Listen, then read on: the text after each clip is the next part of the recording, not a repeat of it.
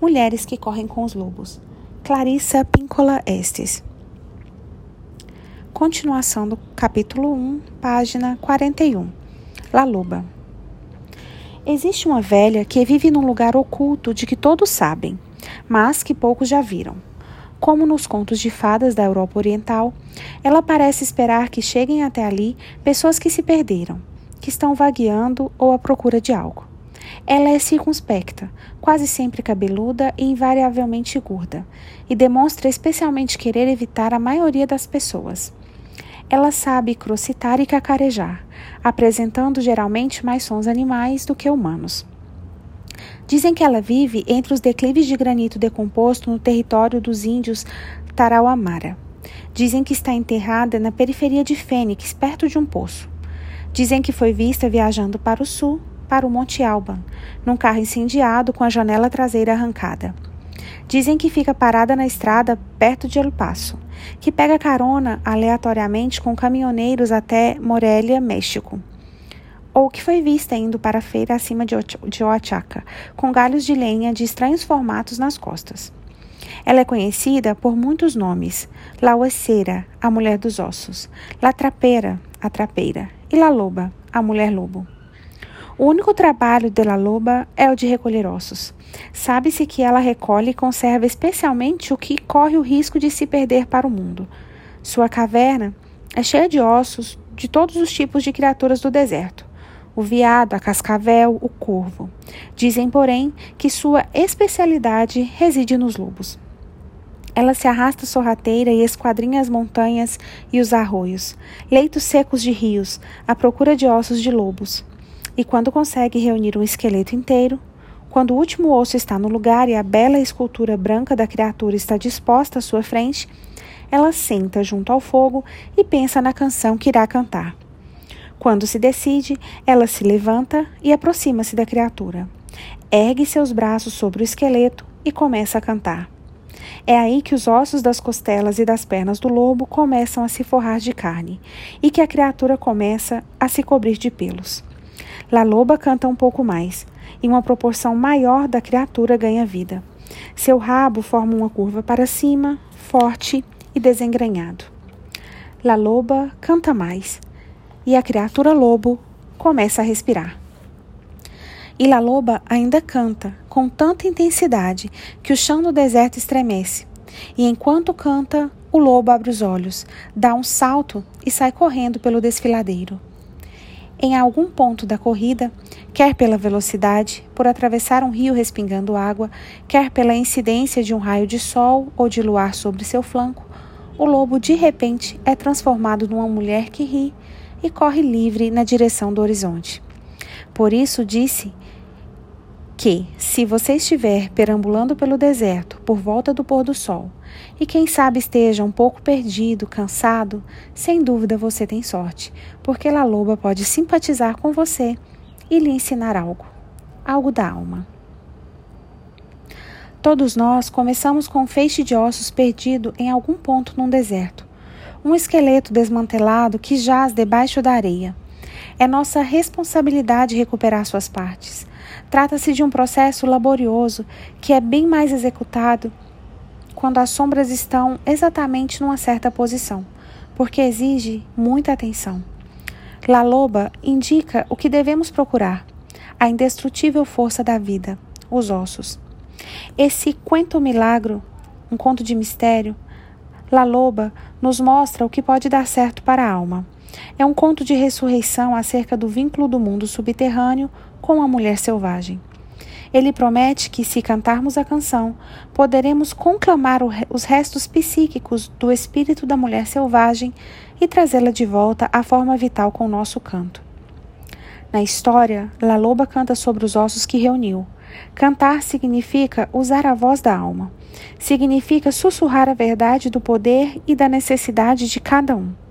Isso se realiza por meio de um mergulho no ponto mais profundo do amor e do sentimento, até que nosso desejo de vínculo com a self selvagem transborde, e em seguida com a expressão da nossa alma a partir deste estado de espírito. Isso é cantar sobre os ossos. Não podemos cometer o erro de tentar extrair esse imenso sentimento de amor de algum ser amado, pois essa função feminina de descobrir e cantar o hino da criação é um trabalho solitário, um trabalho realizado no deserto da psique. Consideremos a própria Laluba. O símbolo da velha é uma das personificações arquetípicas mais disseminadas no mundo. Outros são os da grande mãe e pai, da criança divina, do, do trickster, do feiticeiro, da virgem do jovem, da guerreira heroína e do bobo. Mesmo assim, La Loba é muito diferente na sua essência e nos seus efeitos, pois ela é a raiz principal de todo um sistema instintivo. No sudoeste dos Estados Unidos, ela é também conhecida como a velha La que sabe, aquela que sabe. Ouvi falar pela primeira vez de La que sabe quando morava nas montanhas Sangre de Cristo, no Novo México, sob a proteção do pico-lobo. Uma velha bruxa de ranchos me disse que La que sabe sabia de tudo sobre as mulheres, que La que sabe havia criado as mulheres a partir de uma ruga na sola do seu pé divino. É por isso que as mulheres são criaturas cheias de sabedoria. Elas são feitas essencialmente da pele da sola do pé, que tudo sente. Essa ideia de que a pele do pé tem maior sensibilidade me soou verdadeira, pois uma índia aculturada da tribo Quixé uma vez me disse que só havia calçado seu primeiro par de sapatos aos 20 anos de idade e que ainda não estava acostumada a caminhar com os olhos vendados, com vendas nos pés. Essa mulher selvagem, La Loba, que vive no deserto, foi chamada por muitos nomes e atravessa todas as nações pelos séculos afora. Seguem-se alguns dos seus antigos nomes. A Mãe dos Dias é a deusa mãe criadora de todos os seres e de todas as coisas, incluindo-se o céu e a terra. Mãe Nix exerce seu domínio sobre tudo que for la lama, da lama e das trevas. Durga controla os céus, os ventos e os pensamentos dos seres humanos, dos quais se espalha toda a realidade. Coachalik dá vida ao universo incipiente que é maroto e difícil de controlar. Mas, como uma mãe loba, ela morde a orelha do filhote para contê-lo. Hécata, a velha vidente que conhece seu povo e traz em si o cheiro de humus e o sopro divino e muitas, muitas outras. Essas são, são as imagens do que e de quem vive aos pés dos morros, longe do deserto, lá nas profundezas. No mito, e seja pelo nome que for, La Loba conhece o passado pessoal e o passado remoto, pois ela vem sobrevivendo pelas gerações afora e é mais velha do que o tempo. Ela é a memória arquivada das intenções femininas. Ela preserva a tradição feminina. Seus bigodes pressentem o futuro. Ela tem o olho opaco e sagaz da velha. Ela viaja simultaneamente para frente e para trás no tempo, equilibrando um lado com a dança que realiza com o outro. La Loba, a velha, aquela que sabe, está dentro de nós. Ela viceja na mais profunda alma psíquica das mulheres, a antiga e vital mulher selvagem. A história de La Loba descreve sua casa como aquele lugar no tempo no qual o espírito das mulheres e o espírito dos lobos se encontram. O lugar onde a mente e os, os, e os instintos se misturam, onde a vida profunda da mulher embasa sua vida rotineira. É o ponto onde o eu e o tu se beijam, o lugar onde as mulheres correm com os lobos. Essa velha está entre os universos da racionalidade e do mito ela é a articulação com a qual esses dois mundos giram. Esse espaço entre os mundos é aquele lugar inexplicável que todas reconhecemos uma vez que passamos por ele.